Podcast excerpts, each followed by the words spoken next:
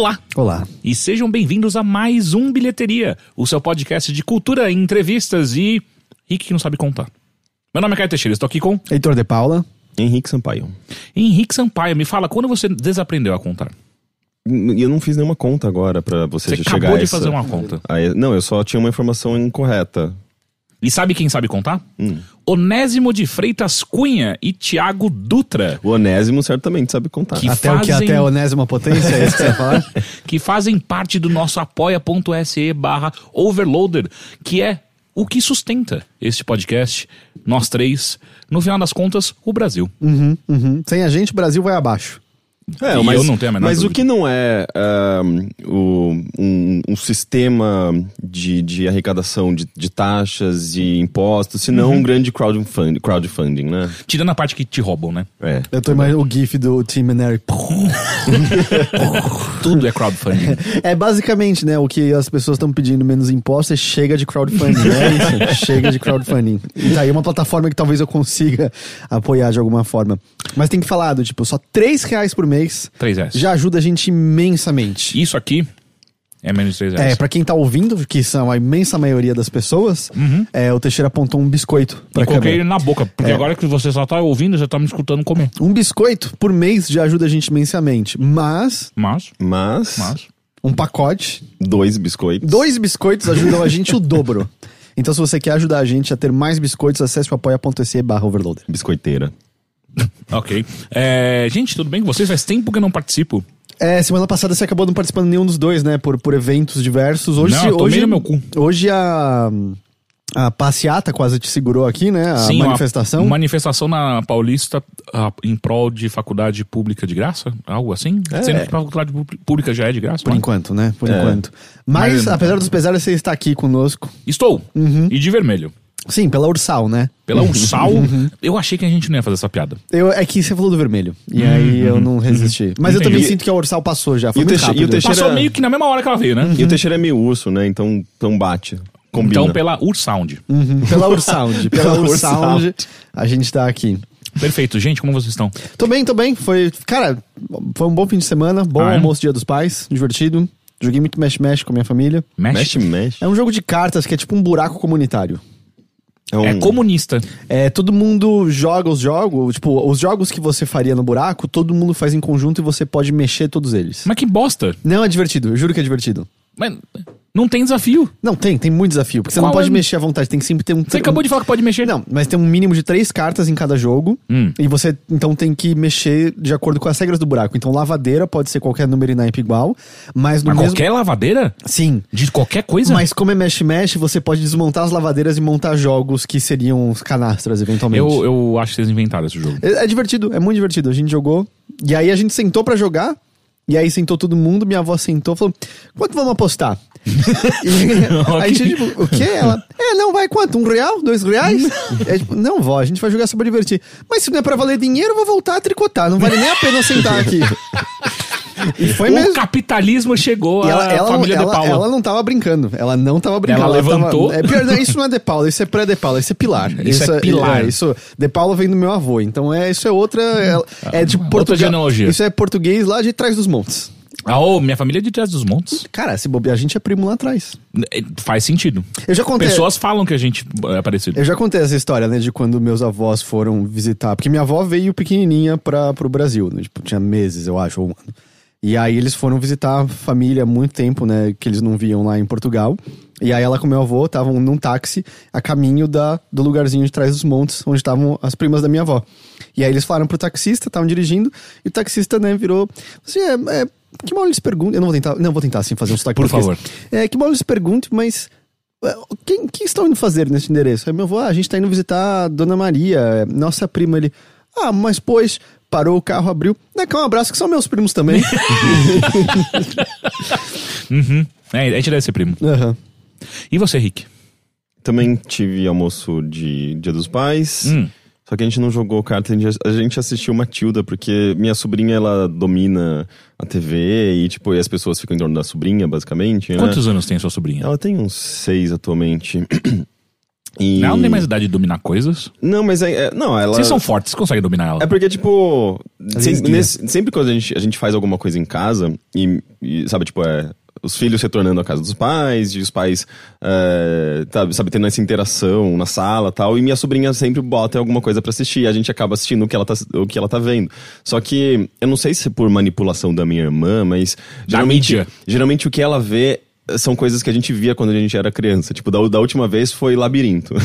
E Ô, o dessa labirinto vez- é bom. Labirinto é bom, sim. E dessa vez foi Matilda, que é Matilda igualmente bom. não é bom. Não, Matilda é excelente, é um ótimo. Não, não, não, não, não. Como assim, gente? É muito chato esse filme. Não, é um ótimo filme infantil. É Ah. tipo, é um da- aqueles filme- filmes infantis que, ah, ah, que tem uma coisa meio. Ah, ah, politicamente incorreta, digamos, assim, sabe? Tipo, de, de, de, de ser. de- ele não é todo fofinho e bonitinho e correto, sabe? Tipo, tem uma. A, a, presi, a, presidente, a, pre- a, A diretora. a diretora da, da escola, ela é super agressiva, ela é super violenta, ela, tipo, ela joga as crianças, rodando as crianças. pega as tranças pela- e- É, pelo, pelos cabelos e joga, a menina quase cai num. Mas num- isso é coisa de coisas infantis. não, é, é, assim, é, tipo, é um realismo fantástico, sabe? Mas é, é um filme inteligente, é delicado, é, é um filme basicamente com personagens femininas. o- os personagens é, não são estereótipos, não são clichês. É um ótimo filme infantil, na verdade. E é dirigido pelo próprio Den, é, Danny Danny DeVito. DeVito, é? Sim, É que o Danny DeVito. Que ele, ele é o pai da Matilda. ele né, é o pai da, da Matilda. Eu não, eu não fazia. É, é um homem multifacetado, né? Pois é, não, eu não sabia, eu fiquei muito impressionado quando eu vi. E, eu- e- e eu, assisti esse filme muitas vezes. Eu Sim. acho que foi a décima vez que eu assisti esse filme, sabe? Eu vi muitas vezes quando eu era mais novo, eu vi pouco tempo. E sempre eu fico muito encantado, sabe? Eu acho que esse filme é realmente muito bonito. Ó, eu gosto do garoto comendo bolo. É uma ótima cena. E é muito mórbido, é e eu bizarro. gosto do, de quando no finalzinho o pai tá tendo que fugir, da, dos pais estão tendo que fugir da, da polícia. Uhum. E aí vão embora. Ela, não, por que não adoto ela? Eu imprimi os papéis de adoção quando eu tinha 5 anos de idade. O irmãozinho, você é filho único de novo! É, eu gostava disso. Não, é, é bonito, tipo. É é a melhor coisa que os pais poderiam fazer, é tipo entregar ela pra uma, pra uma pessoa que realmente se importa por ela. A história é muito bonita, e na verdade é baseada num, num livro. livro, é. Fazendo rapidamente que vocês citaram bolo, o Chris J, ele falou o seguinte: quando começou com vocês comendo, achei que finalmente o Dan tinha cumprido a promessa do bolo. Não, não, nem de perto. não- É, Não, confio mais. Eu gosto que a gente tá deixando essa história seguir por, por milênio. Gente, é, é a velha. Chegou até a Rússia já, né? O Dan- bem, na Rússia, já sabem que o Dan não cumpre a O promessa. Dan é a nossa GLaDOS. É né? verdade, é verdade. Mas Nós- a gente não vai falar a todos- frase. Não fala a frase. Nós todos somos Shells. Somos e o Dan é a nossa GLaDOS. Dans. Enfim. Vou começar pro Henrique. Ganhei. Hum, É que eu tô mais Henrique, bonito hoje. Você tá sempre bonito, Henrique. É, está sempre mais bonito que Nossa, eu. já então ganhei muitas muito vezes que eu posso nesse fazer. podcast. Rick, sua semana, como foi? É, eu, eu trouxe um tema muito importante para a atualidade. Hum, é, que na verdade. ah, ah, Vocês vocês ouviram falar da Yellow? não. Eu sei a cor, amarelo, existe. Tá, a Yellow é a nova empresa eh, do, do- dos, dos ex, aliás, é, dos ex-CEOs da. Dos fundadores da 99, que venderam né, a 99 há pouco tempo para um grupo chinês e tal. Isso explica tanta coisa no 99? Não, é, é que na verdade são dois caras que se conheceram na faculdade de engenharia na, na USP. E, e eles são os típicos ah, empre- empreendedores que criam alguma coisa. Ah, eles são super engajados né, com essa cultura de startup. E, e eles perceberam que, tipo, não era mais pra eles, sabe? Tipo, eles estavam... Tinha diretores, eles estavam perdendo, assim, tipo, a relevância naquele meio, porque o lance deles é criar algo, sabe? E eles venderam e eles criaram agora a Yellow, ah, que começou com um projeto... ah, a, a- a proposta da, da Yellow, na verdade, é sobre mobilidade, é sobre bicicletas dockless, que é um conceito que foi aplicado em pouquíssimos países até hoje, é, é- tem um potencial de ser meio revolucionário, sabe? Ainda mais aqui em é São uma Paulo. É bicicleta tipo, não tem que dogma? botar nos estacionamentos específicos a bicicleta? Exato. Porque Ah, você torce pra que ninguém roube? Então, essa é a questão. A, a bike, ela não. Diferentemente da, da- do, da- do Itaú, do Bradesco, por exemplo, que tem ah, as bicicletas que, que param lá. numa estaçãozinha, né? Estação em lugares fixos. Ah, a proposta da Yellow é, é oferecer bicicletas por um preço muito acessível. Ah, e essas bicicletas, elas podem ser estacionadas. Você pode pegar a bicicleta e largar a bicicleta onde você quiser, desde que não seja um lugar fechado, desde que não seja a sua garagem e desde que elas estejam num lugar onde ah, possa ser estacionada. Ela- Você não pode colocar em cima da calçada porque tem lei que impede, Que impede. um veículo de ficar parado em cima da calçada. É para transeun, é para pedestre. Quem na Califórnia tem isso com patinete, tá sendo um inferno na vida de todo mundo. Então, eles estão com uma ideia de, de eh, Peraí, introduzir patinete andam de uma- também. um patinete? Patinete, não, é patinete eh, eletrônico. É, né? elétrico. Eletrônico. Elétrica, elétrica, é, desculpa. Mas tá sendo um inferno. Todo mundo fala que é um lixo tapando calçada toda hora. Só vejo galera xingar esse negócio Não, constantemente. calma, mas é. é, é- é, tu- tudo tudo esses, esses processos que mudam a, a nossa maneira de, de pensar em mobilidade é, leva tempo para ser adaptado, porque as pessoas precisam. é, você precisa edu- educar as pessoas para que elas entendam como isso funciona, para elas, é, pra- pro- às vezes, para o próprio serviço se adaptar também às, às necessidades das pessoas. E, e, e isso vai levando, sabe, tipo, Bom, é com o tempo. O que eu sei é de relatos de pessoas que moram em São Francisco que odeiam. Falou que viram um inferno no dia a dia, que também muita gente anda com esse negócio. E... Vim de inferno por, inferno por quê? Porque fica atolado em calçada o tempo todo, atrapalhando, as pessoas andam isso em cima de calçada e aí correm o risco de ficar batendo umas nas outras toda hora. Falaram que é só uma porcaria o lance dos patinetes. Bicicleta não sei se seria diferente, até porque a bicicleta não anda na calçada, né? Anda na rua. Sim. Eu só queria apontar, eu não falei nada até agora, mas desde que a gente começou, o Teixeira tomou água dos dois copos, inclusive do copo que devia ser meu. Então eu não tenho mais copo d'água. Não, esse é do Rick, esse é do Rick. Sabe, sabe que eu talvez esteja doente, né? Agora o Teixeira tá também. Inclusive, eh, além dos dois, eu não lembro o nome deles, mas além dos dois eh, ex-sócios da, da, da Nova- 99, o, acho que o ex-presidente da Caloi também eh, entrou nesse, nesse, nesse projeto, nessa empresa. E a proposta parece bem legal. Eles estão num- numa fase de testes, eles espalharam 50, aliás, 500 bikes amarelinhas, mesmo, tipo, por São Paulo. Eles têm uma coisa com amarelo, né? Ah, é, eu acho que tá, tá na identidade, tem uma, alguma coisa a ver. Não, mas o também, 99 sabe, com- também é tudo amarelo. Sim, sim, eles, mas eh, embora não seja 99 que esteja fazendo esse projeto, eh, são os criadores da 99, eu acho que eles querem manter um pouco desse legado, sabe, dessa, dessa Da marca. cor amarela. É É uma, co- é uma coisa boa, chamativa também, né? Sendo uma bicicleta que garante que um motorista sabe onde você tá. E Sim. tem aquele filme amarelo manga também. E, e assim, eh, eu já vi algumas, eu não usei ainda, meu namorado ele já usou duas vezes, ele tá gostando. Eh, mas é muito curioso, assim, porque você pode estar andando pela rua e de repente tem uma bicicleta solta, sabe? Que você Tipo, pode parada. pegar e usar. Você pode pegar e usar. Tem você que- tem que ter o um app. aplicativo, você tem que ter o app, Ah. né? Da Yellow. É, vai- você só precisa. É, eu não sei exatamente como que é o esquema, não usei ainda pra, Sincar. pra saber. É, mas você- basicamente sinca, né? Tipo, o aplicativo com a bicicleta e você tem. Você paga um real a cada 15 minutos de uso. É, é meio que, sei lá, tipo, a ideia deles é que você use pra poucas distâncias curtas mesmo, sabe? É, sei lá, você chega do metrô desce no metrô e pra você não chegar até a sua casa, que é 15 minutos andando, você pega a bike, sabe? Eles não querem que você ande por horas e horas, sabe? Até mas Porque aí- as bikes, elas não, elas não são equipadas pra isso, elas não têm eh, marcha, são bikes Puta mais simples. É. Bom, mas aí eu largo a bicicleta na frente da minha casa, foda-se. Exato, você tem que deixar a bicicleta eh, na, na guia, né? É- Ela fica Porra, paradinha. bicho, mas aí eu vou deixar a bicicleta longe pra cacete de qualquer pessoa. Então, a, é, Como é- assim, é- longe da guia? Tá longe das Não, pessoas? mas porra, você sai do metrô, vai pra sua casa, vamos lá, sua casa. Ah, mas eles têm um serviço que provavelmente é pra recolher. Nesse de patinete é assim, pelo menos. Não. Ah lá? A ideia é as pessoas usarem a- as bikes que estiverem mais próximas. Nunca é um negócio garantido. É diferente da, da bike do Itaú. Você vai que até é- uma estação e tem É, bicicleta. pre- presume-se que sim. Você olha no aplicativo pra saber se tem uma bike estacionada lá que você possa usar e torcer pra que no caminho ninguém pegue antes de você, né? É, é, a bike da Yellow é Você mais pode usar ou uma menos... da bike, bike da Yellow pra chegar mais rápido. É, mas a bike da Yellow é meio que é meio que isso, assim, tipo, você tem que olhar no aplicativo pra saber qual que é a mais próxima, ou se tem alguma, alguma próxima, e se tivesse, vai lá, ah, tem uma aqui, eu vou, vou aproveitar e pegar, sabe? É, mas nunca é, não, sabe, como não tem um lugar fixo, você meio que. Você não pode contar com a bike, porque pode ser que, tipo, sei lá, você quer, você, você quer ir pro trabalho de bike. Você vai acordar de manhã, não vai ter nenhuma bike perto da sua casa. Vai ter dias que vai ter bike. Então, é meio que isso, assim. É Como meio... chama? Yellow. É, porque nesse do patinete, pelo que eu entendo, existe alguma coisa de você levar talvez pra pontos mais movimentados e você ganha algum dinheirinho de volta, porque tinha uma história de adolescentes fazendo isso que conseguiram ganhar uma grana até considerável. Mas também tem histórias de pessoas. Por algum motivo, os patinetes começavam a pitar depois de um tempo. Eu não sei se era questão de bateria ou questão e tal.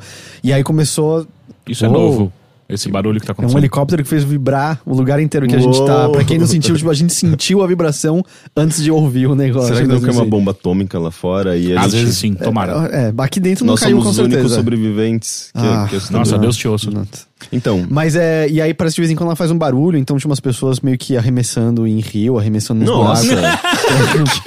Porque não fazia, não parava de fazer barulho nunca e tal. E tinha umas Nossa, pessoas. isso é muito cara do Tinha- Brasil, o cara tacando na margem Tinha do umas Tietê, pessoas saca? quebrando os patinetes pra ver se eles paravam de fazer barulho de todo jeito. não, porque assim, a, a, a- a- a- na muito. Yellow, por exemplo, O Teixeira, você tá ligado? Que seria o cara arremessando no pinheiro, tipo, essa porcaria fazendo barulho aqui. a Yellow, por exemplo, ela tem, ela é equipada com alguns sensores de GPS pra que, sei lá, tipo, ah, vou, vou roubar essa bike, vou tirar o sensor de GPS. Não, tem uns três aí espalhados, você nunca sabe onde, ela tá- onde elas estão. Ah, As- então é um desafio. As peças não são, são tipo, não é uma bike pra, que, que, é, que é facilmente desmontado. As peças meio que não tem necessariamente um valor substancial, é feito pra não ser interessante É, você... pra você roubar. E sem falar que quando você não destrava ela, né, com o aplicativo, ela não. Ela não vai. a- a- a- ela tem uma trava em si própria, então a roda não vai girar.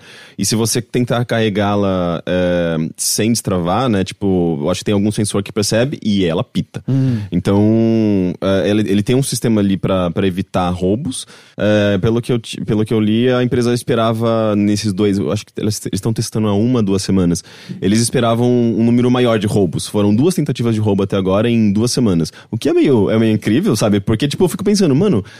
Será que eu teria coragem de pegar essa bike na, na- no metrô Liberdade e ir até minha casa, que são o quê? Umas, umas três quadros, ah, umas três, quatro quadras, e deixar, tipo, na minha rua que, tipo, de vez em quando tem muitos moradores de rua, tem, ah, sei lá, o, o, o pessoal do crack, sabe? Tipo, eu fico pensando, será que eles não vão querer vender pra comprar crack? Algum, tipo, é o que você vai pensar na hora, sabe? Ah, Não sei, eu achei meio preconceituoso da sua parte. né? não, mas é tipo, é, você sabe que, tipo, se, se tem alguma coisa na rua jogada, eles vão reaproveitar, sabe? É muito comum. Tanto é que jogam, às vezes, lixo na rua e de repente não tá mais lá, porque eles, eles tentam reaproveitar material, ou mesmo, sei lá, tecido. São pessoas de rua, eles precisam de, de coisas largadas na rua pra, eh, pra sobrevivência. Bom, mas no contrato da, da Jello aí não tem. Jello? Aqui é do Chaves, lembra?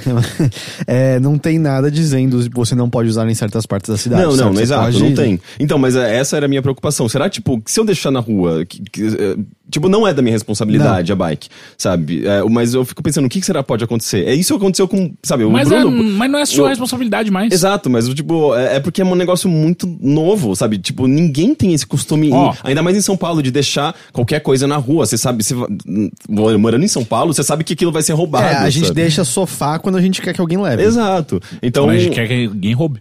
Então, tipo, por exemplo, o Bruno mesmo, ele usou, ele deixou na frente da casa dele, que ele mora na, na Barra Acordou de Funda. manhã, não tinha nada. Ele mora na Barra Funda, que tem também, tipo, é uma região é, com certo grau de degradação, tem, tem mendigos. é, e, e ele ficava meio, mano, será que não vão roubar? Sabe, ele ficava com medo, porque, tipo, não é da responsabilidade dele, mas ainda assim é, uma, é um produto novo, é um negócio que, que ele utilizou e ele gostou, ele, ele ficava com medo de ser roubado, sabe? É então é, que- um, é um conceito meio diferente que, que tá despertando, sei lá, tipo, uma certa preocupação que não deveria, sabe, não é da nossa responsabilidade, mas ainda assim a gente fica preocupado de deixar um negócio na rua, sabe? É, que o ladrão louco. vai olhar pra aquilo e vai falar assim, tá muito fácil. Acho que não. E ele não rouba. É, não sei, enfim. Enfim, ó, eu- a gente tá aqui no Jardim da Glória gravando, que é um, um local meio longe de metrô e tal. Tem três bicicletas aqui. Hum. Sendo que uma delas tá no meio de uma rua que meu irmão não tem porra nenhuma naquela rua. Não, Então, deve assim, ser uma casa, né, no meio dessa rua. Eu espero que sim. É. Deve ser Não, um barril. mas se você der, der o zoom out, dá pra perceber. Assim, Ah, não, as, as bikes elas ficam mais centralizadas, assim, tipo, na, na zona, nas áreas centrais e, tipo, na, na, na- Mano, em, mas áreas, em áreas ricas, como Itaim. Mas, Teve um cara mas, que levou essa porra pra São Miguel Paulista. Então, velho. mas sim, mas é se longe, você, cara. Se você vai dando um zoom out, você percebe que tem bike sim nas periferias, só que em menor quantidade. Não, tem uma. Então, é, em Muito menor quantidade. Paulista. Eu E- sinto que- E, e tem algumas coisas também de fenômeno, assim, que você vai perceber de, mo- de mobilidade. Na Paulista, você vai ter dificuldade de encontrar, porque as pessoas não vão te deixar tantas bikes lá. Elas vão usar, elas, tipo, elas vão pegar a bike que tá na Paulista pra descer, porque a Paulista é uma região alta. E, a- as, e as bikes não são boas pra subir. É, Porque elas não têm marcha. né? é, elas não Porra. têm marcha, então, então é. A, a maioria das pessoas vai pegar a bike que tá lá pra descer e vai deixar lá embaixo, sabe? Uhum. As pessoas não vão ter muita, muito costume de deixar a bike lá em cima, na, na Paulista. Ó, eu, eu acabei de encontrar aqui no, no mapa, possivelmente alguém que tá traficando essas bicicletas, porque tá tudo junto num só lugar, ó. Onde isso? Na Teodoro Sampaio. Não, não, Não, mas é porque. várias pessoas. É porque que as, as moram lá. bikes elas estão mais presentes na, na região de Pinheiros. Isso que eu ia falar, ainda mais Teodoro ali, Pinheiros, Vila Madalena perto, a quantidade de pessoas que devem estar achando o máximo as bicicletas. E não tem tal. marcha, velho. O que que você faz? Você Pra pedala. subir. Pedala. Pedala de costas, que aí não dói. Ah, é verdade. Não, e também é, é, sabe, eles começaram agora, é, eles estão testando com 500 bikes, eles querem disponibilizar, acho que 5 mil bikes até o fim do ano. É, vai ter patinete eletrônico, eles vão, eles vão testar também. E já tô vendo Teixeira arremessando no rio Não, esse mas- negócio. eu, Eu, eu eu, já- liguei o bagulho pra começar a viagem, daí ele acendeu a lanterna do meu celular, eu não tô entendendo nada. Ah, é pra você achar a bicicleta. Então, bicicleta mas é pequena, né? Difícil, ainda mais amarela no meio do escuro. Eu já vi pessoas nenhuma. andando de, de patinete eletrônico. é- é- elétrico. patinete elétrico. Ah, parecia divertido, É, o, o lance, útil. o, o lance que eu vi das reclamações de São Francisco é pela, pela quantidade. Porque era muito, muito, muito. Porque a gente Tipo, tá não tem mais pessoas andando É, não, assim, a pé, é tipo, só pati- patinete Por tudo elétrico. que a gente ouve, é uma cidade que é. É, São basicamente, Francisco, é, não é né? feito pra gente aquela cidade, né? É feito só pra crianças milionárias do Vale do Silício. Eu já fui tal. lá, não é feito pra gente. É, então. E aí parece que é só uma porcaria e tal. Além de quantidade de cocô humano que tem pelas ruas, que falam também. Co- Oi? É, É, parece que cocô tem elétrico É. também? Eu sinto que semana que vem. pela... Eu tenho quase certeza que semana que vem o Dan vai ter um relato usando essas bicicletas. Ele já tá com uma cara, baixou, Não, não, baixou o aplicativo. Não. É, jo- é jovem, gosta de ideias novas. Semana que vem ele vai relatar pra gente sobre E como tá mais usar. jovem ainda, sem barba. Tá mais jovem ainda sem barba, é verdade. O pessoal viu semana passada das últimas aparições de Dan com barba. Meu, mas eu acho que o conceito revolucionário, sabe? Se isso pega e, e outros produtos começam, outros tipos de serviço começam também a explorar essa ideia de compartilhamento, Tipo computador. de você, de você deixar num lugar para que uma outra pessoa use e as pessoas comecem a, a se acostumar com a ideia de objetos ou coisas, e carro, bike, sei lá, o que seja, tipo Carro, tá aí um bagulho que vai ser disponível para qualquer pessoa utilizar, obviamente você paga por isso, mas é, tá lá e, e não vai ser roubado, sabe? Tipo, é, é, é meio maravilhoso, E assim, é meio incrível. Você isso. só pode estacionar na guia em lugares que é permitido estacionar, certo? Eu acredito Porque, que tipo, imagina sim. estacionar isso na Paulista, seria meio problemático. É, é. Não, essa, essa questão da, de, da, de estacionar bike talvez gere algum problema, sabe? Porque, pelo que, pelo que eu vi, eh, não, não existiu nenhum tipo de, de infração, digamos assim. A, a prefeitura tá de- meio que monitorando isso, mas não existiu nenhum, nenhuma, eh, nenhuma multa para a empresa ou para as pessoas. Eh, mas eu imagino que eventualmente isso possa gerar alguma dor de cabeça para alguém, sabe? Mas, mas eu não sei, assim, tudo me pareceu muito benéfico, sabe? É, um- é meio uma, uma aposta muito interessante pra São Paulo, sabe? Que ainda mais que é uma cidade complicada pra mobilidade, né? Porque tem, é, é, ela é muito. Ela não é plana, né? É uma cidade com muitas zonas muito altas, outras muito baixas. Nossa, essas, essas bikes não saem perdizes. Subir a consolação, irmão. Sem então, marcha. É, mas, mas ainda assim, tipo, é, ainda rola. Agora Perdizes não, não existe, sabe? Tipo, não, não tem como. É, não, Perdizes tem umas ladeiras. Sobe, que sobe é... a Avenida Pompeia, onde eu moro. É, nossa, Você lá não vai subir. Ali é complicado, assim. E ele tem, ali tem ciclo, ciclo, ciclofaixa? ou Tem, não? mas não subindo a Pompeia. Entendi. Não sei, eu, tô, eu achei interessante, eu quero, eu quero usar, não usei Eu, ainda. eu não ando de bicicleta tem mais ou menos 22 anos. Hum. É verdade que a gente nunca esquece? Porque eu sinto que eu esqueci. Não, você não esquece, não. Você fica pior, mas você não esquece. É, Vocês andam de bicicleta regularmente? Não, a última vez que eu andei, eu caí, eu abri meu, meu, meu lábio inferior. Ah, essa foi a última vez que você andou? Foi, foi. Abri, foram oito pontos pela parte de dentro do meu lábio, mais dois no lábio superior, uma queimadura de segundo grau na testa, dedão Não, deslocado. mas mas, mas que, que acidente foi esse? Como Foi você conseguiu fazer Atibaia, isso? ele contou essa história. eu já contei essa Não, mas história, quando cara. que foi isso? Foi, eu tinha 17 anos. Daí virou traumático, você nunca mais pegou não, uma é bike. só porque, tipo, eu destruí a bicicleta, ela, ela era mó cara, tipo... Era Não, muito- mas você, você tava fazendo alguma atrocidade com a bike também? Lógico que sim. que pergunta Você estranha. tava tentando dar, sei lá, tipo, é, empinar. Não, eu, eu tava voltando do meu colégio, meu colégio, e o caminho da minha casa, até do, do colégio até a minha casa, tinha uma pista de cross. E aí eu falei, e se eu desse uma volta lá antes de ir pra casa? E eu tava com a mochila cheia de livro. e aí, no primeiro salto que eu dei, eu. Óbvio, você tava, pes... você tava muito mais pesado do que o normal. É. E aí eu descobri isso no ar. Que daí foi quando eu embiquei a, a bicicleta e voei como se fosse. Foi tipo o Dragon Ball, tá ligado? Quando o, o inimigo, o, o Goku toma uma porrada, ele cai de boca no chão e sai ralando sua boca. Que absurdo. Foi basicamente Enfim, isso que eu você fiz. não vai fazer isso com as bikes públicas. Será? Você tá duvidando de mim? Não, elas não são, não estão preparadas pra isso. Isso é verdade. Não, eu costumo usar com alguma frequência, assim, as bikes. pu- não são públicas, né? Mas as bikes de iniciativa privada, Itaú, do Bradesco eu nunca usei. E agora eu tô bem interessado nessa Yellow. Mas do Itaú mesmo eu parei de usar porque.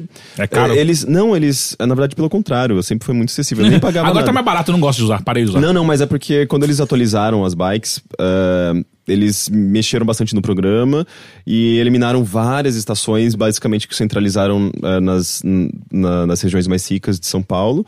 E, e o número de bikes diminuiu consideravelmente, sim. Eles, eles mataram o programa, sabe? Tipo, não sei se não tava dando muito certo, se eles estavam tendo prejuízo. Se falar que depois que, a- que o Haddad saiu eh, e entrou o Dória, a- toda essa...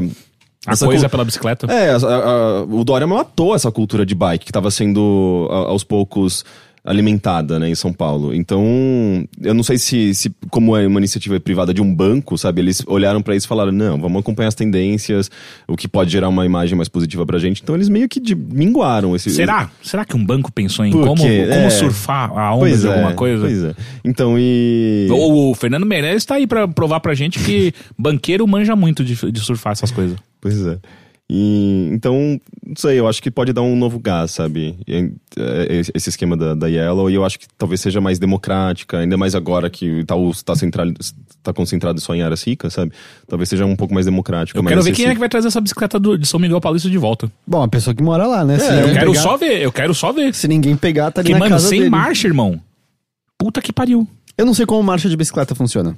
Que? É, a marcha, ela fica mais. A, a pedalada fica mais leve conforme você, Você nunca sobe. com bicicleta de marcha? Não, eu E- tinha, mas eu não sabia usar. E ela fica mais pesada. Você ganha de um jeito e nunca mudou. Não, eu mudava, mas não sabia por quê. mas continua a explicação. A pedalada fica mais Não, leve. você, você ajusta a marcha pra eh, deixar a pedalada mais leve em subida e mais pesada em descida. Tá, eu sabe? fazia o exato oposto. Hum. Eu achava que dura na subida tinha que girar menos a perna e era melhor. É, é verdade que você gira menos a perna, não é verdade que é melhor. Na minha cabeça, eu vou ter que mexer menos a perna pra subir. É por isso que você ficou com essas pernocas aí, ó. Deve Foi ter assim sido isso. deve ter sido isso. Não deve ter sido o tempo que eu passei sentado jogando videogame a vida Não. inteira. Não, não. Enfim, é isso, Rick. É mobilidade. Então venha para você também para Yela, é isso? Foi um ad que a gente fez. Não, não foi um Ed, eu acho que é um assunto O- importante. O Rick do falou momento, de né? cooperativa, eco, agrofloresta. E no final das contas era só um... Eu, eu sinto que semana que vem a gente vai ligar a TV vai ter ali atrás do Boulos lá, né? Gente, desculpa. É ele eu- e o Mujica. é, Deve ser influência do namorado, que trabalha com políticas públicas. Sim, e eu, sim, e eu- eu converso muito com Deve ele. ser, sobre- deve ser. Eu converso muito com ele sobre tudo isso, então eu tô me, eu tô me envolvendo com os temas aí. Ó, eu só queria fazer uma anotação rápida aqui, que faz tanto tempo que eu não participo do podcast, que a, a nova atribuição do boy ter virado namorado, pra mim, é completamente Ah, é? nova. É a primeira Ah, vez é? que eu tô escutando aqui. Ok? Ih, eu, mas não, isso- eu, nem- eu- eu nem fiz choque. Mas isso até publicamente já foi dito, Twitter. Eu É, não entro no mais Instagram. no Twitter. Ah, então aí você perde a vida pessoal do Rick rolando lá. Ah, Rick. Não, você vai mas- ter que começar a me mandar pro WhatsApp. Não, não, essas coisas aí são. Inclusive, É. eu, eu assinaria o plano Rick Plus pra receber conteúdo exclusivo. Não, eu, não- eu, não, eu não gosto de ficar me expondo muito, não. Eu não sou blogueirinha. Eu posto bem pouco, na verdade. Uhum. É Sei. isso. Enfim, mobilidade, né, gente? Mobilidade. E Heitor de Paula. Eu me movo às vezes. Às vezes. E sensualmente. Sempre. É. E aí, você, como é que foi Tudo bem? esses últimos dias aí? Ah, eu já falei sobre o Dia dos Pais. Falou. Eu já, já, já. Já, já falei coisas que. Eu vou falar de uma vez o que eu assisti que eu quero Por compartilhar favor. aqui, tudo Vamos, bem? Vamos. Eu- Pixels. Não, não vou falar de Pixels, não. Só se sobrar tempo, mas não tem. É um filme ruim, ninguém tem que perder tempo assistindo essa porcaria. Não, eu queria falar de uma coisa boa de verdade, legal. Eu assisti Voyeur. Voyeur, se você assim preferir. Documentário que eh, é do Netflix mesmo, se eu não tô enganado. Sobre o cara que comprou um motel e por cerca de 30 anos entra, é, tinha um lugar escondido no telhado do motel e ficava olhando pessoas transarem e documentava tudo isso. É um Living filme- the life, né? É um filme ou é uma série? É um, é um documentário. Na verdade, Não, é, é, um documentário é, em filme ou em série? em filme, é uma Ah, só, ok. uma só coisa. Porque de verdade o lance é, essa história do Gay Talese, ah, eu até mencionei ele de novo recentemente, sei que Teixeira já falou, porque ele, dentre várias outras coisas, é o autor do Frank Sinatra Has a Code. É um puta do jornalismo, do jornalista, dos jornalistas mais influentes do século XX, tranquilamente. Assim, é o cara que é colocado ao lado, sabe, de figuras como Thomas Wolfe, Hunter Thompson, etc, etc. E- essa história é uma história que ele estava maturando, de certa maneira, há 30 anos. Porque quando ele escreveu aquele Thy Neighbor's Wife, que era sobre. É um livro sobre sexo, sobre. é, vamos dizer, culturas que eram consideradas um pouco mais pervertidas nos, nos Estados Unidos, ah, como, como, por exemplo, quando ele foi para uma colônia de nudistas e tal. No, em 1980, esse cara entrou em contato com ele, dizendo que, ou você se interessa por esse assunto, eu acho que eu tenho algo a relatar para você. O Gay Talese vai até o motel desse cara, encontra e o cara conta toda essa história e mostra pra ele. O Gay Talese foi até esse negócio do hotel e viu ah, pessoas transando sem que. E deixando claro, os hóspedes nunca tinham a menor ideia de que eles estavam sendo observados. E ah, ele, ele vê isso e tal, mas ele acaba não sabendo como transformar isso numa história. Porque o cara não quer se expor, porque afinal de contas é um crime. E uma das grandes coisas é que o cara dizia que ele estava fazendo isso desde 1966. Isso era, Puta aí, pariu. isso era 1980. Ele nunca tinha sido pego fazendo Não tinha isso. nem câmera nessa época. Não, ele nunca gravou nada, isso é uma das coisas. Só que ele diz que ele era um pesquisador, porque ele fazia anotações do tipo, é, dia tal, casal, mulher de estatura, sei lá, 1,70, homem 1,80. Fizeram sexo oral, homem Uau. gozou, mulher não gozou. É Isso tipo, pode dar- gerar dados maravilhosos, então, incríveis. Esse é o lance. O cara diz que ele é um pesquisador, ele se comparava ao Kinsey em, em diversas medidas. Ele muito queria reforçar que ele era um voyeur, mas ele não era, ele não era um pervertido de maneira nenhuma. Mas assim, Não, ele só olhava todo mundo transar e não contava o, pra ninguém. O Gay Talese ficou em contato com ele por um tempo, mas nunca escrevendo, nunca escrevendo história. Até que, em 2016, ah, meio que ele chegou o momento em que passa tanto tempo desde a última vez que isso foi feito que o crime é prescrito e, consequentemente, ele poderia escrever sem que nenhum dos dois fosse preso, porque no fim das contas o Gay Talese também estava ali em cima, Era testemunha, Vendo, era velho. conivente. conivente. E, e isso saiu inicialmente como um artigo do New Yorker. Eu já tinha lido o artigo do New New Yorker quando saiu. Creio que tô falando corretamente, 2016 ou talvez 2017. E essa matéria tava lá, relatando tudo isso, o cara falando dessa pesquisa dele, parará, parará. Causou um certo burburinho na época. E aí o documentário saiu em dezembro do ano passado, faz mais ou menos, um pouco mais de seis meses a essa altura. E a grande coisa desse documentário que eu senti é. Se você tá querendo ver um documentário pra saber mais sobre esse caso do cara que via esses hóspedes transando durante mais de 30 anos, eu acho que ele é um documentário muito fraco. Se você quer ver um documentário sobre jornalismo e possivelmente coisas que você quer evitar a todo custo em jornalismo, eu acho que o documentário se torna mais interessante. Porque o documentário ele falha, em grande medida, em explorar mais esse é- é- essa figura do é o Fuss, esse é o nome dele, é Gerald Gerald Fuss, o cara que, que ficou observando essas pessoas durante todos esses anos. Eu, ele é pouco incisivo, é pouco perguntado do tipo qual era o seu objetivo, o que, eh, sabe, qual, qual era a sensação, é, o, o que você almejava exatamente com isso, assim, é muito, muito desviado, a gente aprende muito sobre ele, É, existe a figura da esposa dele que ah, tem muito pouco espaço no documentário e nunca fica muito claro se é porque ela não quer participar ou se porque o documentário não tá dando espaço para que ela fale, ela é a segunda esposa dele, a outra E ela esposa, sabe? ela sabe de tudo, e a primeira esposa também sabia de tudo, então, assim, meio. Pô, isso era uma coisa mais interessante a ser explorada. Tipo, e essa relação, como isso funcionava? É, isso é um pouco mais explorado no artigo do New Yorker.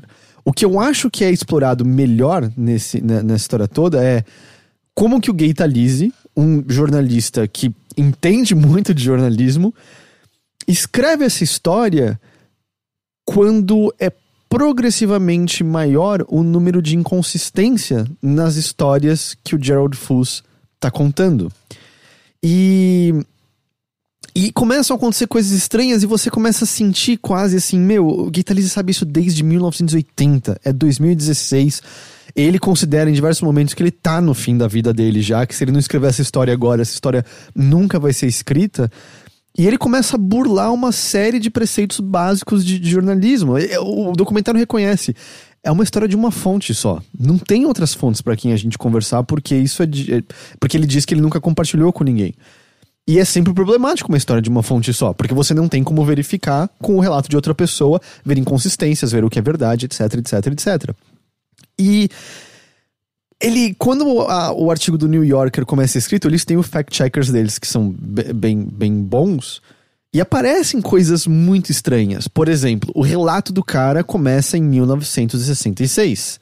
Mas eles encontram documentos dizendo que o motel foi comprado em 1969. Então, pera, como é que ele tem relatos de três anos antes do, do Dele dele ter o- ter o motel em si? E, e eu acho que isso é uma puta de uma questão, é uma questão que derruba uma história inteira dessa, por exemplo, que você começa a questionar, esse cara tá, esse cara tá inventando tudo que ele tá falando? E ao mesmo tempo, nesse momento, é um homem de 79 anos de idade. Ele já não é mais jovem, memória já não é mais como era. O próprio o Gay Talese tá com mais de 80, acho que tá com 82 nesse momento e tal. Então, assim, o que se sabe é, o Gay Talese fala, o motel existia. Eu estava lá, eu vi. Eu vi o lugar que ele descreve, que você vê através das grades e vi o quarto dos casais eh, transando. Mas, assim, nunca uma resposta satisfatória é encontrada em relação a isso. Assim, é, é descartado como uma coisa de, ah, eu acho que eu inverti o 6 e o 9, porque é um número parecido. E. e É o e- Bolsonaro, 300 ou 500. e aí, eu- e o lance, eu acho que isso é um dos problemas do documentário também, é que existe um salto temporal que é mal explicado. Porque quando começa, o Gerald Fust tem 79 anos de idade.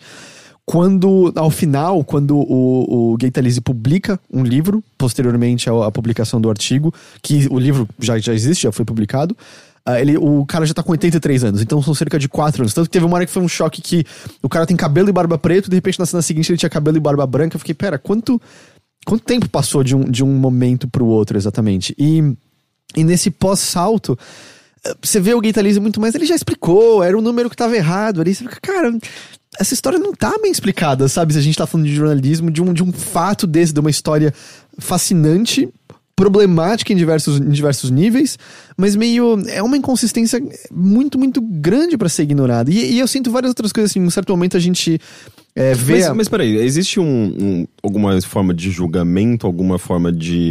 eh, é só uma, uma investigação jornalística, de fato. Aí que tá. porque qual é a implicância de- de- desse, desse erro? Assim, tipo, isso, isso implica em que exatamente? Ele pode ter inventado absolutamente tudo. Porque Pode não ele- existir. Porque a data não é. Não é Supostamente ele tá fazendo Coerente. esses relatos que ele marca como, sabe, dia a dia, o- o- a estatura das pessoas que ele viu, o tipo de relação sexual, etc, etc. Nossa, mas a pessoa teria que ser, sei lá, ter algum, uh, algum distúrbio mental pra, pra fazer uma história dessa. E com, esse, ele- com esse grau de detalhe. Talvez ele tenha. Esse é o lance. A partir do momento que uma inconsistência dessa é encontrada e você não tem nenhuma outra fonte com a qual verificar nada disso, isso é uma consideração. E é uma consideração muito importante que você tem que ter antes de publicar um material desse, espalhando para outras pessoas como absoluta verdade. Entende? Ele não conseguiu entrar em contato com nenhuma das pessoas que foram. uh, Era anônimo, né? clientes. Ninguém sabia de nada. As Não. pessoas foram clientes no hotel, mas elas nunca. Como elas vão dizer tinha um cara lá em cima? Ninguém assim, viu. é, teve o dia que eu vi o cara lá em cima olhando. Ninguém nunca viu nada. Mas aí tem outros problemas. Por exemplo, uma hora ele fala de um caso, isso tem na matéria do New Yorker, que o. Ele um dia estava observando e ele viu que era um traficante de drogas que estava ali no, no, no quarto. Ele odiava drogas porque o filho dele tinha tido problemas com drogas, isso é mencionado brevemente. O filho nunca aparece no, no documentário, não sei nem se o filho era vivo nesse momento. E ele vê o traficante guardando drogas num duto de ventilação.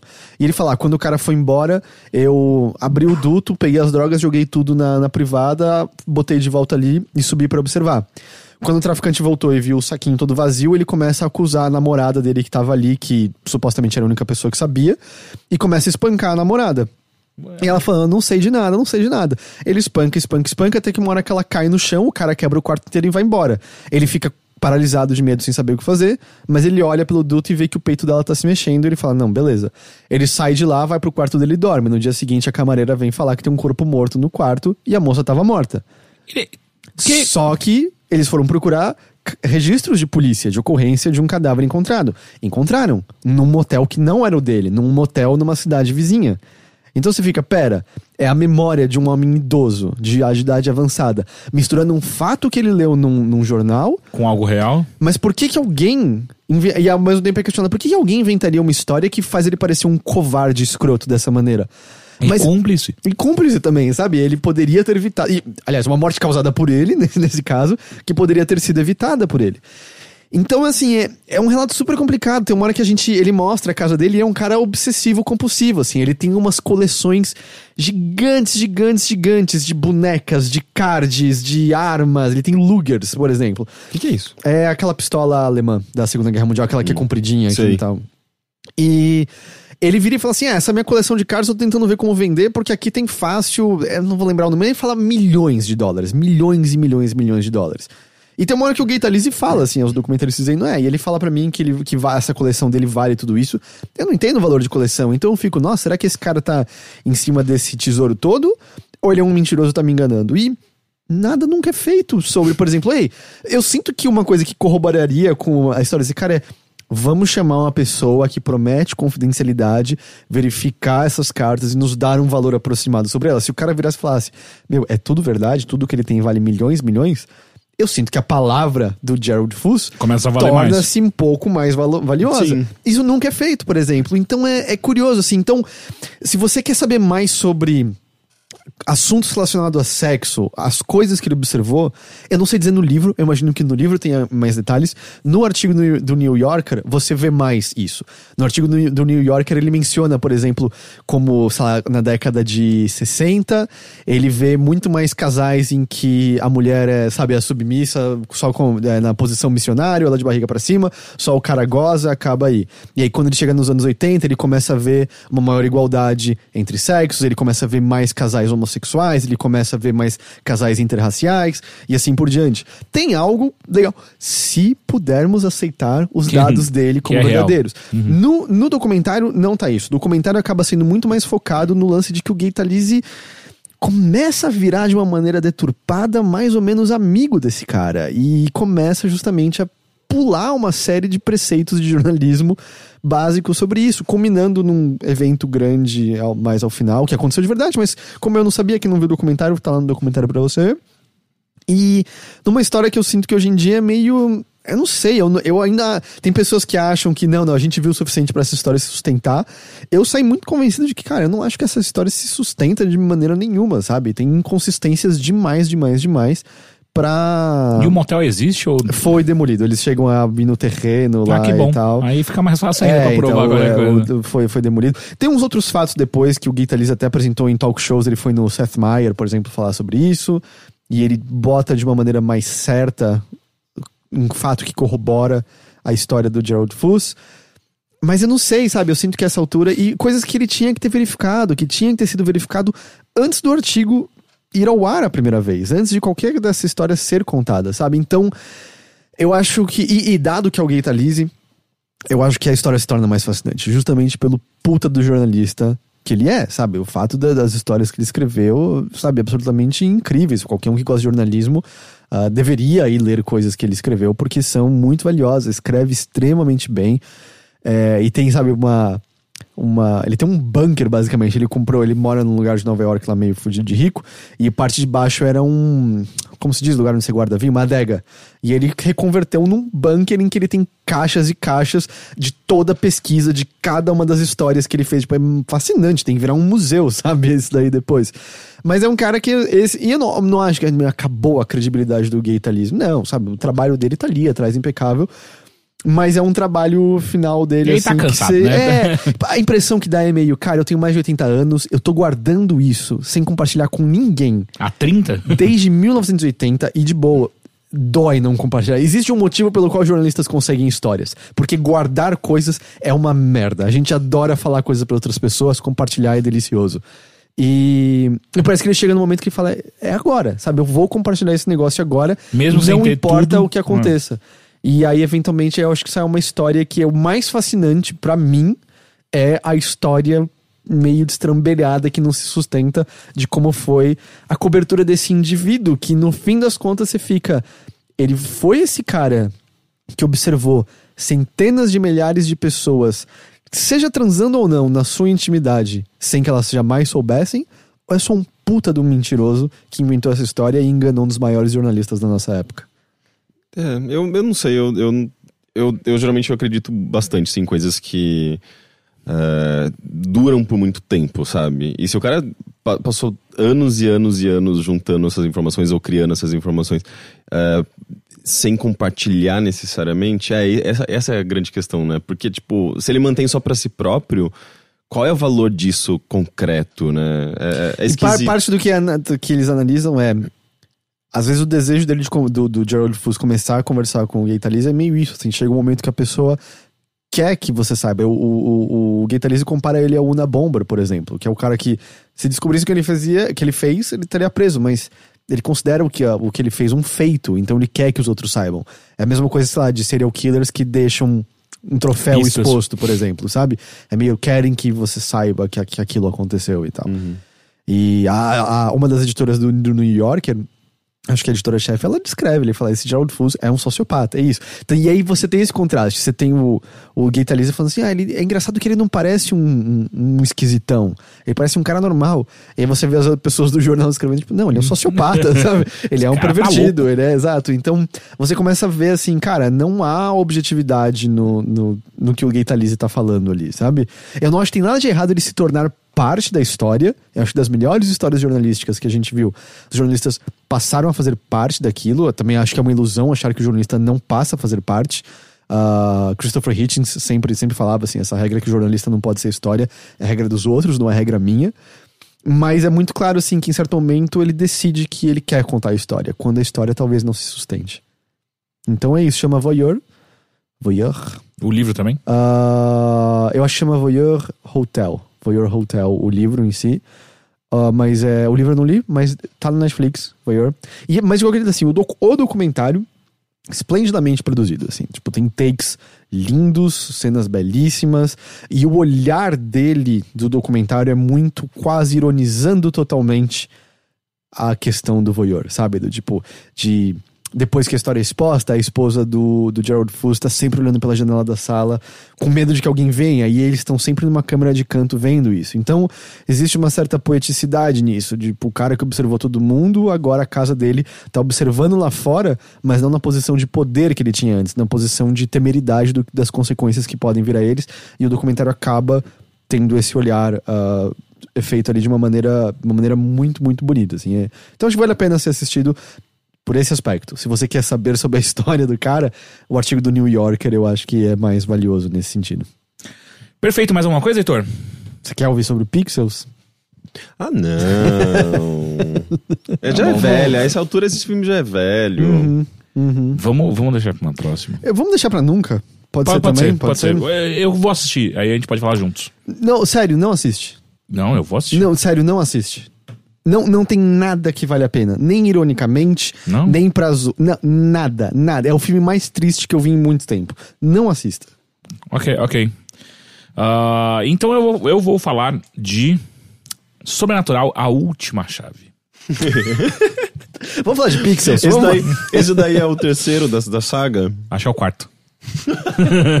Eu, mas eu- você já chutei. falou alguma vez da série Sobrenatural? Talvez. Isso tem alguma, alguma coisa a ver com a série sobrenatural? Não, não, não, não, não, não, não. Sobrenatural, a série Supernatural, você quer dizer? Supernatural é incrível. É verdade, Supernatural. Não tem nada a ver com Supernatural. Ah, Sobrenatural, a última chave, cara. É um filme ok. O pior é que ele nem é uma bosta. Ele é um filme ok. Ah, a- a- conta a história. É tipo assim. O que aconteceu com a série Sobrenatural é que se, ela, ela, ela ficou em volta Sobre o que que é? Da médium. Calma, da médium, que ela tá meio que em todos os filmes. Eu vi já, é, é boa essa série. É o que tem o Demônio Palhaço. Exato, Ah, mas. é- então, é- o primeiro é legal. Aí começa a piorar. Eu vi o que é a prequela. Que é a. Que é quando ela conhece os dois caras. Exato. Eu achei simpático. Eu achei ok. Então, a prequela não é esse, exatamente? Eu assisti o filme que você tá falando? Talvez. Que é quando tem a garota com o demônio no quarto dela. Não, não, não é o mesmo, então. Ah, não, tá, não, é não. o mesmo. Então, eu, tô esse é eu tô completamente perdido. Então, o que acontece é, é- essa série ele conta. É a um- é um filme. É um filme. Tá. Mas é uma série de filmes. Ok. Ah, e aí é a história que se torna, depois do primeiro filme, que é a história da, da médium, eu não lembro qual é o nome dela agora, mas da médium que consegue ajudar essas pessoas a se livrarem de demônios. E aí o, o, o- o grande ponto marcante é que o- os demônios que, a- que a- afligem essas pessoas são, são sempre muito, muito estilizados, tem- eles são muito legais, assim, sabe? Tipo, então no primeiro é um É o demônio... demônio, do, do, do Bertolini. É. Então, todos eles podiam ser piloto, piloto de carro no Twisted Metal. Exa- exato, é, ainda mais o primeiro, né? Sério? É, é, sim, porque, tipo, é, é um demônio que parece. Sabe o Darth Maul? Sim. É, parece o Darth Maul Com com, aquelas- com os cabelinhos do, do, do Bozo, quase. Eu não sei pra, pra onde esse filme tá caminhando, mas tô achando Enfim, esquisito. e aí, saca só. E aí, o, o, o primeiro demônio, então, daí tem essa coisa legal e tal. E aí, a série começa a acompanhar a história dessa mulher, dessa, dessa, dessa mé- médium. E esse último, o Sobrenatural, ah, que é a, a, a última chave, conta a história dela quando ela descobriu que tinha esses poderes. Hum, então é, é mais prequel do que a é prequel mais de prequel, porque é isso, é pré-prequel. É porque também depois do que acontece com ela no 2, tem que só contar a história do passado, né? Tem que voltar. E aí, é, eles voltam até a infância dela, que é quando ela descobre, e na infância dela, ela já tem um contato com uma entidade que é ultra poderosa, que inclusive acaba com parentes dela tal, e tem toda essa tensão, e ela acaba fugindo de casa, e aí mostra uma relação delicada que ela tem com o pai e com o irmão dela, blá blá. Tudo coisas que você não fazia a menor ideia. Então, quando o filme começa a apresentar essas coisas, você é, eu não poderia ligar menos pro pai dela ou pro irmão dela, sabe? Porque, tipo, apa- aparece tudo meio que abarrotado de uma vez só, então, bem, foda-se. Mas o que fica legal é. O demônio dessa vez, ele é um demônio que tem as mãos, os dedos dele são chaves. É que chama Kingdom Hearts. É, quase isso. E aí. O, o rolê é que esse demônio ele, ele tá atazanando a vida de várias pessoas que moram na casa que ela morava quando era criança. Então essa casa vai passando de pessoas para pessoas, tal, vai vendendo. E todo mundo que mora lá meio que faz algum tipo de bosta. Mas saca? como que Mas ele tá trancam. né? Ele tranca a porta e tudo. Ah, não, tá trancado de novo. É, não, na verdade ele, ele domina e faz as pessoas fazerem coisas horríveis. Então, tipo, ele, tra- é, ele faz uma. o- o- o- um, um dos personagens lá, ele acaba trancando uma enfermeira num quarto no subsolo do lugar durante meses. E, e essa pessoa acaba morrendo. E durante o filme você vai, vai percebendo que, na verdade, ele fez é, pessoas matarem várias outras durante muito tempo, saca? Ah, então tem essa coisa toda. E é, a- é, e é a história dela voltando pra sua cidade, de volta pra minha família. E aí. Pra sua? É pra minha.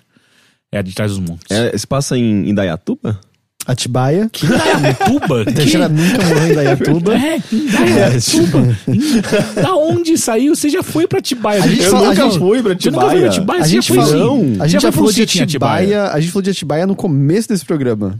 Foi? É? Aham. Quando do acidente de bicicleta. Não é verdade, a gente Ah, falou de é Atibaia verdade. no começo desse programa. Como vocês já não lembravam disso? Que Perdão, é, ela foi. Se passa em Atibaia. É, e A aí- piada fica melhor a segunda vez. É, vamos- quando a gente tenta arrumar ela.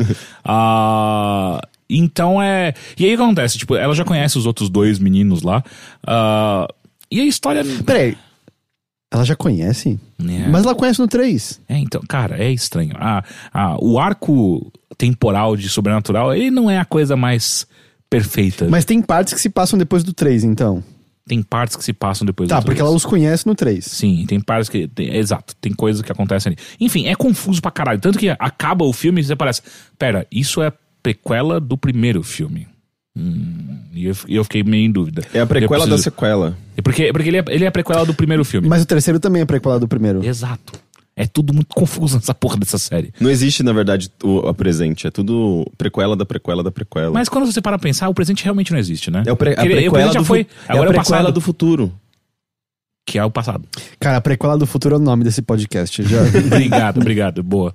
Ah, mas o que acontece? Então, as partes legais desse filme, que inclusive tá no, no trailer, por exemplo, é uma hora que esse demônio pega alguém e com a chave, ele, a pessoa tá gritando e tal, daí ele, com a ch- um, um dos dedos dele, ele vai até a garganta, daí a chave entra na garganta, ele tranca e a pessoa para de gritar. Ele tranca a garganta. Que legal! pessoa. É muito da hora, é muito da hora. Tipo, Ele efeito, precisava, né? precisava ter feito isso hoje. Eu acordei rouco.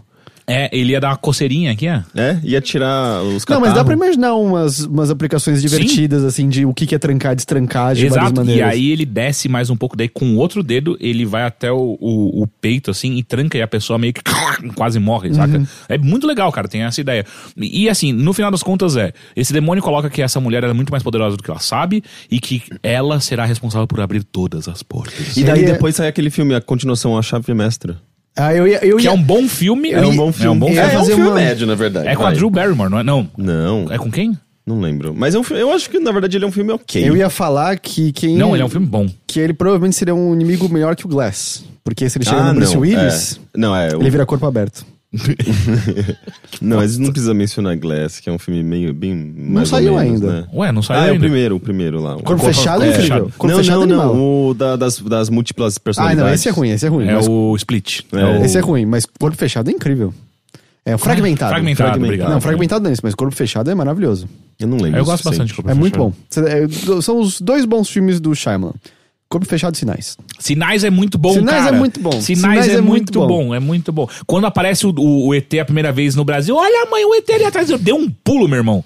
Eu só Caralho. consigo lembrar da cena do Todo Mundo em Pânico 3, infelizmente. É, não, ele andando no fundo, tipo, com os braços meio... Não, eu gosto muito da cena do Todo Mundo em Pânico. A Ele sempre- fazendo xixi. É, a gente sempre fala exatamente dessa cena quando a gente puxa esse filme. É, saudades. De quando era engraçado ainda. Enfim, ah, e aí, cara, é sobrenatural, saca? Tipo. Vai ter o quinto, sexto, sétimo. É, é, e depois, e depois que o monstro aparece, tudo perde meio que a graça. Então, mas, né? mas, é, mas é muito comum isso em filme de terror, né? Tipo, o primeiro faz sucesso, daí algum produtor vai lá, não, a gente tem que fazer continuações. Acho que, na verdade, na indústria do cinema em geral, né? E... Mas, por exemplo, aconteceu com o Paranormal, né? Atividade Paranormal, que o primeiro filme é um- é um filme interessante. É muito legal. Só que daí ele começa. Eles precisam tirar dinheiro daquela franquia e daí começa a ficar uma merda. E você acha que tá seguindo esse caminho? Com certeza. É. Isso foi, isso foi- não teve nem que pensar, com certeza. É nenhuma óbvio. dúvida. Mas tem o, de- o demônio da chave aí que parece Então, divertido. é, é- tem coisa. No Atividade Paranormal, no último que saiu, é a, a Dimensão Fantasma. Sim. E tem uma parte legal, tem umas coisas legais ali no meio, tipo, que existe uma outra dimensão. É, é que acontece, o problema é, a atividade paranormal ele nasceu como se fosse um, um mockumentary, um filme onde o, que acontece ali acontece na vida real. Só que eles tiveram que, que expandir o universo dele pra caber outros filmes ali no meio. E expandindo o universo virou fantástico pra caralho. Então agora nada mais faz sentido. Tá no apocalipse, né? Agora, no, no- depois da Dimensão Fantasma, a gente tá literalmente vivendo o apocalipse, segundo o, o Atividade Paranormal. Ah, enfim, sobrenatural. Cara, é, é- é- é sobrenatural. É, é legal, você não vai perder tempo. Tipo, tem. é- é- ainda é um tipo de filme que, que meio que se apoia em jumpscare, o que eu acho chato. Não acho que é o tipo de, de susto que é, que é legal, ou medo que é legal de sentir. Ah, diferentemente de Bruxa, que entrou no Netflix agora, dá pra você assistir. Ah, mas tem gente que prefere jumpscare. Tem gente que gosta de ver filme de terror pra, pra ficar com medinho, pra dar um pulo e dar risada Pô, depois. mas bruxa dá muito medo. É, mas- mas é diferente. é- essas São pessoas, experiências diferentes. É, essas pessoas que gostam de jumpscare e foram assistir Bruxa, quando eu, eu tava assistindo Bruxa no cinema, eu odeio elas. Porque as pessoas ficam, Não, ah, você que tem, filme você tem que chato." odiar quem fez o marketing da bruxa, então, porque eles venderam o filme de Eu uma não maneira sei, eu não- errada, eu não fiz talvez. parte do- É o- é a bruxa é um filme pra passar, sei lá, tipo, na reserva cultural, sabe? Em cinema fora do mainstream, não necessariamente no cinema. Não, Elitista, eu acho, eu acho que tem que, pass- elitista. tem que passar em todos os lugares. Mas o público eh, que, vai, que vai ver, às vezes, um filme de terror no cinema, que vai esperar justamente o O próximo jumpscare. passo é falar que tem que ser mais caro o cinema. É, enfim, Sobrenatural, ah, assista, é divertidinho. Ah, e eu assisti pelo Google Play. Eu tô usando bastante esse negócio atualmente. Mas é meio caro, eu vi que custa uns 30 conto cada filme. Não, é, Eu isso é varia. lançamento. Não, isso é Ah, é? lançamento. é. Esse daí foi R$3,90. Ah, não, aí de boa, aí de boa. R$3,90? É. Olha. É aluguel, né? Você aluga por 30 dias, R$3,90. Devolve na segunda-feira? Devolve, tem que rebobinar o CD antes. Tá. É CD? Sim, Rebobina CD? lógico. Você vira ao contrário. Hum, e não toca. Enfim, vamos aos e-mails então. Você pode enviar para bilheteria@overloader.com.br ou então mande uma mensagem para o nosso facebook.com ponto, não, ponto não, ponto com barra overloader e indique para qual podcast você, você está enviando. Eu tô falando assim porque eu tô achando que o drive pronto.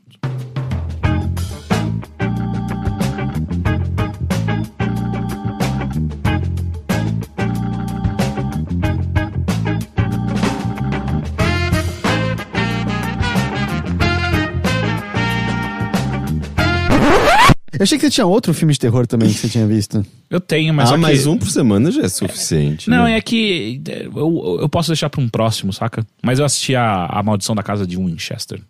Putz, isso daí é ruim, né? Ah, esse, esse aí eu vi, eu lembro do trailer, esse parecia horrível. Mas ele tem uma coisa interessante. Puta, eu vou falar dele. É, ele tem uma coisa interessante, porque ele é baseado numa história real, né? Ah, casa- as histórias reais de maldições, Não, fantasmas. não, não, não. e- Ele é baseado na história real da casa de, Winche- de Winchester.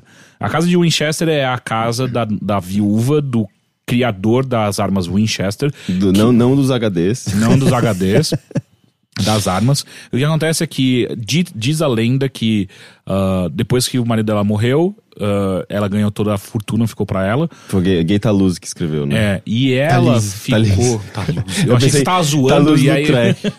E aí, ela, ela, com todo esse dinheiro, ela, ela também ficou meio doida. E ela acreditava que as pessoas que eram mortas pelas armas do Winchester voltavam pra assombrá-la. Ah, sim. E aí, o que ela começou a fazer, ela pegou a casa dela e começou a construir quartos e atrás de quartos e novos e a- a- adicionar a construção sem parar pra tentar prender esses espíritos lá dentro. E até hoje, se não me engano, é uma da- das maiores casas já feitas de todos os tempos. E ela existe, essa mansão existe. Ela tá no- nos Estados Unidos lá e dizem que é a mansão mais mal assombrada de todos os tempos. É bom que é Ah, zero, né? Porque meu, nenhuma é mal assombrada. Mas essas, então... essas histórias de filmes assim, de terror a casa baseadas existe, então é interessante. em filme de ter- em, em histórias reais, né? Tipo, esses filmes de terror baseados em histórias reais. Sei lá, tipo aquela... Tem um outro de uma casa também. Não, tem vários de uma casa. É, eu não sei. Mas assim, eu tipo, acho que tem uma história- a histó- o filme de terror, na verdade, deturpa a história a ponto das pessoas, depois do lançamento do filme, acreditarem que era daque- daquele jeito, sabe? Mas Mas eu, eu acho que tem uma, uma história do Stephen King que é baseada nessa casa Winchester, porque eu já vi um Red filme... Rose. Red Rose, porque tem um filme ruim é ruim também esse Red disso. Rose. E aí eu lembro que é uma casa que sozinho novos quartos ficam aparecendo cada vez mais. Mas sabe uma coisa que me deixa realmente chocado? Hum. É que quem faz esse filme é a Ellen Mirren. É, sim. E fica, cara, é a hora que você para pensar, todo mundo é humano, precisa To- pagar Todo contas, mundo né? tem que pagar conta eventualmente, sim. É, é, é. Enfim, ah, eu não vou entrar nesse filme, na verdade, cara. Tipo, é só esse fato interessante que, tipo, essa, essa mansão realmente existe. Ah, e o filme é meio bosta, cara. Tipo, é só chato, nada é explicado e o, o demônio que aparece é só ah, zoado. Enfim, é chato. Entendi. Vamos pros e-mails, então? Vamos.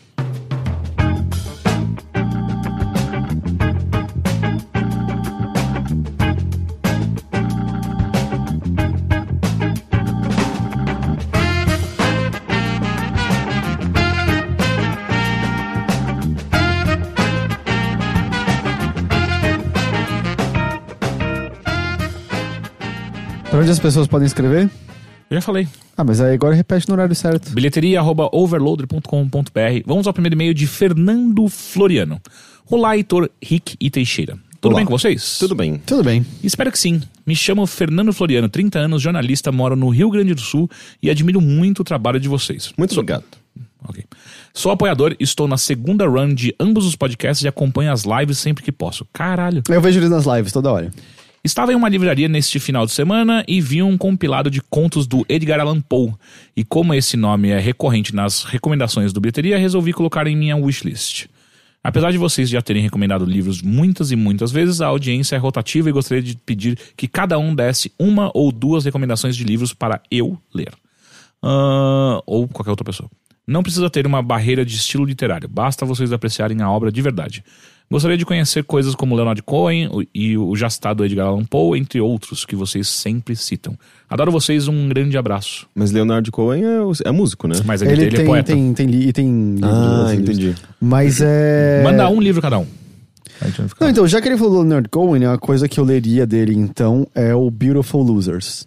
É o nome do. Eu não- agora não sei se é o único romance que ele escreveu de fato, mas é, é um, é um romance. É meio que uma fatia, é meio que só um momento da vida e da percepção de certas pessoas. Eu acho que o Leonard Cohen, ah, na, introdução que ele escreveu para a edição chinesa, ele falava sobre como ele escreveu Sob o Sol da Sicília e que ele dizia que talvez o livro fosse mais uma insolação do que um devaneio literário. E ele é por, por vezes desconexo, ele é por vezes um pouco complicado de você entender a lógica dos personagens de um momento para o outro, mas eu acho que o livro é uma boa é uma boa sensação, sabe? E, e vários capítulos funcionam como quase contos separados, assim, um, por exemplo, um dos meus... Porque ele se, ele se separa entre um presente de jovens meio que compartilhando um momento e descobertas... Não descobertas sexuais, quase mais frustrações sexuais e anseios, e um passado da... Acho que era Catherine Tescuan, uma coisa assim, que era uma. Era uma, agora não lembro se ela era nativa dos Estados Unidos ou de outro lugar, que acaba casando com um americano e a ida dela para uma vida aristocrática.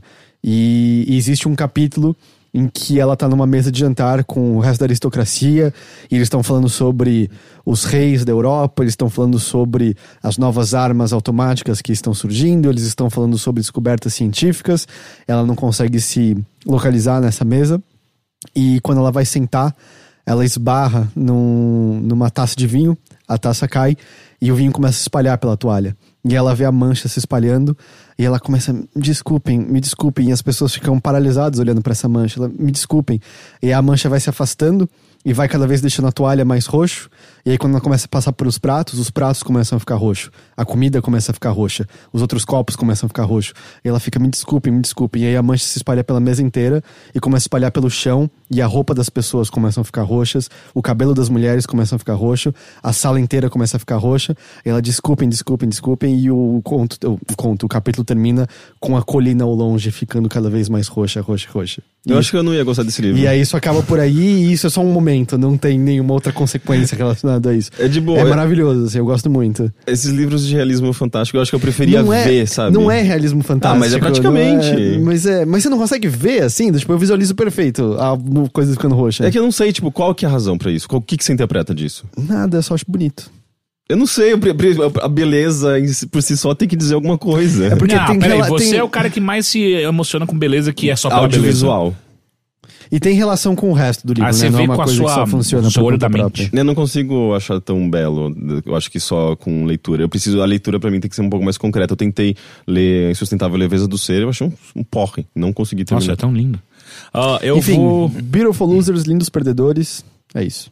O meu é A Fantástica Vida Breve de Oscar Wilde. ah, é do Runo Dias. É um. reali- ah, Esse, de fato, é um realismo fantástico. Que, que, na verdade, tipo.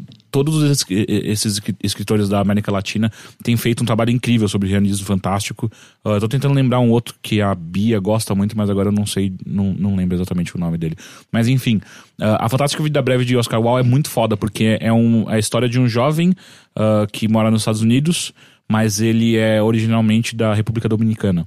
Então tem todo, então ele é completamente fascinado pela, pela cultura pop norte-americana, ele quer ser o próximo o próximo Tolkien e ele escreve pra caralho e tal, só que ao mesmo tempo ele ele vem de uma família uh, muito pobre, que tem raízes muito fortes na América Central e junto disso tudo ele mistura com uh, uh, que ele nunca vai conseguir uh, evoluir na vida porque tem uma maldição, um fuku, que é uma maldição que foi jogada na família dele, todo mundo morre, todo mundo sofre acidentes terríveis e ele tem certeza que em algum momento isso vai acontecer com a vida dele também, então o tempo inteiro é ele tentando evoluir e crescer dentro dessa sociedade norte-americana capitalista e com todas essas com toda essa cultura pop que ele ama, ao mesmo tempo que ele tem uma vida completamente presa à, à, à cultura da, da, da, da, tradição específica da, da cultura é, dele? Exatamente. Então, e ele pinta grandes quadros visuais muito bonitos e um, diversas vezes a, a, a, imaginação do Oscar Wilde entra na realidade, então é onde fica tudo muito fantástico e muito bonito. Uh, Cara, é um filme. É um filme, não. É um livro muito, muito, muito bonito. E ele é bem curtinho, cara. Dá pra ler numa sentada, você vai. Mas você tem alguma coisa de Edgar Allan Poe especificamente que ele menciona? Porque você conhece. Eu não conheço quase nada de Edgar Os Allan contos. Poe. É, a coisa que eu mais gosto do Edgar Allan Poe é o Corvo, é o, é o poema dele. Eu acho que é uma das coisas mais fodas que ele já escreveu. Uh, mas A Queda da Casa de Usher, que é o. Acho que é o meu conto predileto que tem do, do Edgar Allan Poe. Todos eles estão. Tanto a. E, e, se você for procurar o poema, procura a tradução do, do Machado de Assis. É a melhor tradução que foi feita do poema. De longe, assim, é a mais sonora, é linda. Uh, e a casa a queda da casa de Usher tá, tá no, no, no livro que chama. Uh, como é que é? Uh, Histórias Extraordinárias de, de Edgar Allan Poe. É um, é um conjuntão de várias histórias incríveis do Edgar Allan Poe. Que, cara, é muito, muito bom. Rick. Eu tô tentando lembrar o nome de um livro Eu já comentei sobre ele. Neve Negra. Não, não, não é o Neve Negra do Santiago Nazarian. É um, um li- livro chamado Invisível do Philip. Ele escreveu a trilogia de Nova York.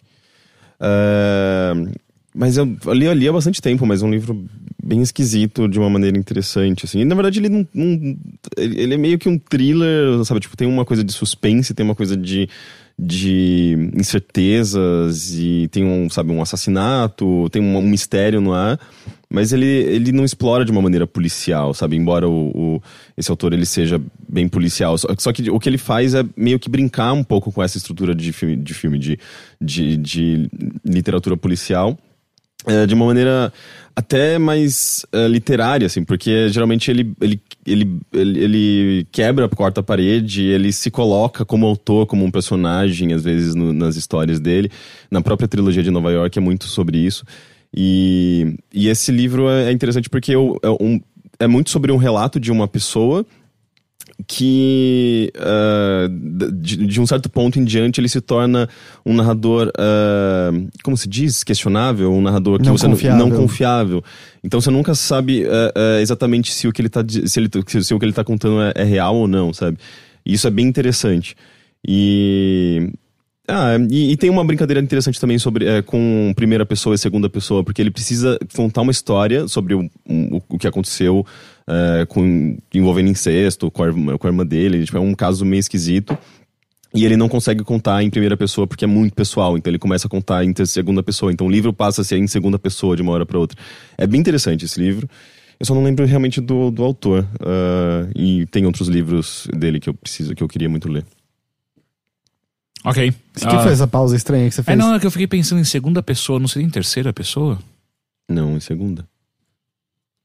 É em segunda? Em terceira? Eu não sei, a única pessoa que eu conheço que tentou escrever algo em segunda pessoa foi o Cortázar. É. Não, acho que foi em, é, então em terceira pessoa, na verdade. Ah, É, é, faz mais sentido na minha cabeça. Não, eu acho que. Eu tava achando difícil ficar em segunda não, pessoa. não, eu acho que foi em segunda pessoa mesmo. É? Sim, sim, sim. É, ele, ele, ele refere, tipo, ao, ao leitor. Hum. Você não tá acreditando? Lê Não, não, não é isso, mas é essa é a definição de segunda pessoa? Sim. É. Ué, qual, eu não que, tô qual lembrando. que é a segunda? eu, tô, eu, tô, eu tô- eu tô em dúvida, eu tô em dúvida. É você. Eu? É. Sim, você especificamente é a segunda pessoa. Não, eu sou a terceira. Tá bom. Próximo e-mail. Próximo e-mail de Wilson Júnior, de Mogi das Cruzes. Olá, pessoas, espero que estejam bem. Depois de ouvir o papo que levou ao título do último episódio. Qual é o último episódio, me lembra? Era Corujas Ass- Assassinas. Corujas Assassinas. Depois de ouvir o papo que levou ao o título do último episódio, vim aqui deixar meu relato de vez da vez que fui atacado por um desses bichos ardilosos chamados corujas. Pois bem, alguns meses depois de começar no meu emprego atual de agente sepultador. Caralho, que da hora! Eu fiquei muito Vulgo vontade que ele Coveiro. mande mais e-mails contando histórias de coveiro. Numa certa manhã eu estava caminhando tranquilo para fazer meu serviço da manhã, quando do nada escuto um piado agudo bem do meu lado, quando percebo uma coruja empoleirada num túmulo adjacente. Antes de me dar conta do que estava rolando, senti uma pancada forte no topo da minha cabeça e vejo de relance uma segunda coruja passando voando por cima de mim. Foi um ataque coordenado, cara. Já dando a volta para provavelmente uma segunda investida. Dessa vez, saí correndo dali, então, quando tomei uma distância segura, consegui entender. Eu estava praticamente pisando em cima de um ninho que esse casal de corujas tinha escavado no chão e eles estavam protegendo seus ovos. Detalhe: quando fui esfregar a cabeça no local atingido, vi um pouco de sangue na minha mão. Felizmente foi um corte raso, mas foi o suficiente para me deixar um tanto assustado. Depois ouvi relatos de- dos meus colegas que já passaram por isso, pois tam- ah, por isso também, pois de uns anos para cá isso está virando uma baita- um baita problema, pois as corujas fazem seus ninhos cavando dentro dos túmulos da terra. Obviamente, filhotes de demônio. Além disso, elas não têm nenhum predador por lá. O mais próximo disso são os quero-quero, que se comportam de maneira similar, mas estão em menor número. A situação já chegou a- um ponto em que já rola- rolam disputas de território em alguns pontos do cemitério. Inclusive, um dia eu presenciei uma batalha aérea entre um quero-quero e uma coruja. E o Quero Quero ganhou uma peleja. Sim, porque Quero Quero é tensíssimo. É? E eles parecem fofos, pequenos, eles É, são grandes. eles- não, eles são pequenos, são bem menores que corujas de maneira geral. Mas o Quero Quero é porra, Quero Quero é foda, velho. Tanto que o meu time de rugby eram os Quero Queros. Eu gostei Eu acho que, que eu nunca vi uma briga assim de, de pássaro, um quero-quero com uma coruja, não consigo imaginar. isso mi- mistura desequilíbrio ambiental, mistura as corujas do documentário que o Rick viu. É tipo, todos os assuntos em Rick possível não É, e eu tô jogando um jogo que você é um coveiro. O Graveyard Keeper. Olha lá, e não acabou. Dito isso, quando o Heitor comentou sobre a hipótese de se treinar uma coruja para usar uma faca, isso seria de fato uma força a ser temida, porque esse bicho é muito rápido e muito silencioso.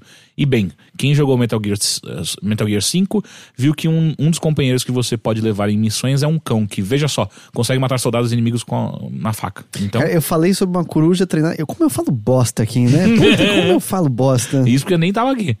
Brincadeiras à parte, fica aqui o aviso. Se você estiver andando sozinho ou sozinha em um local onde habitam corujas, ou caso você consiga avistar uma, fique atento, pois provavelmente há mais nas proximidades e aproxime-se com cautela. É tipo- Pois ela, ela tá usando, tá servindo só como chamariz. É tipo, tá ligado? Se aparece uma lacraia na sua casa, quer dizer que tem mais 100 embaixo da terra, um lance assim. Aí você vê uma coruja, você tá cercado. Já era.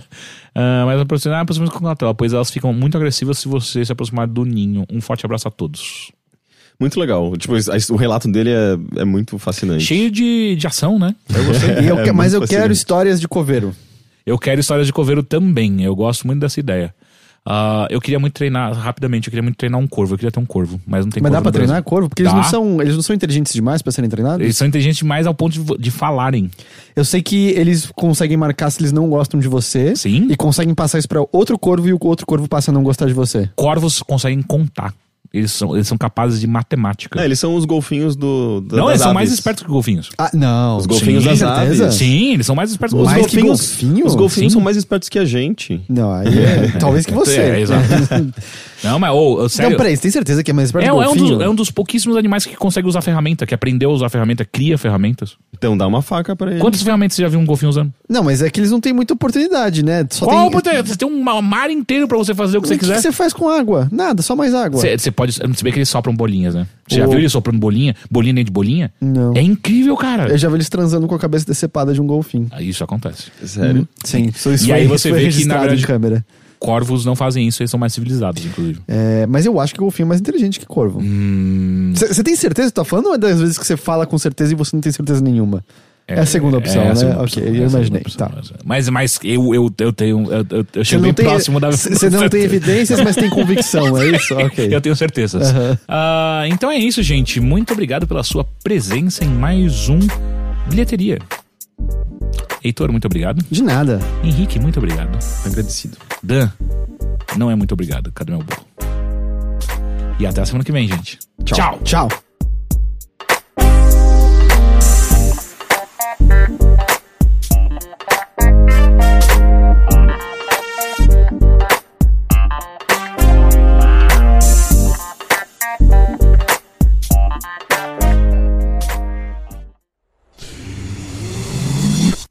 staff.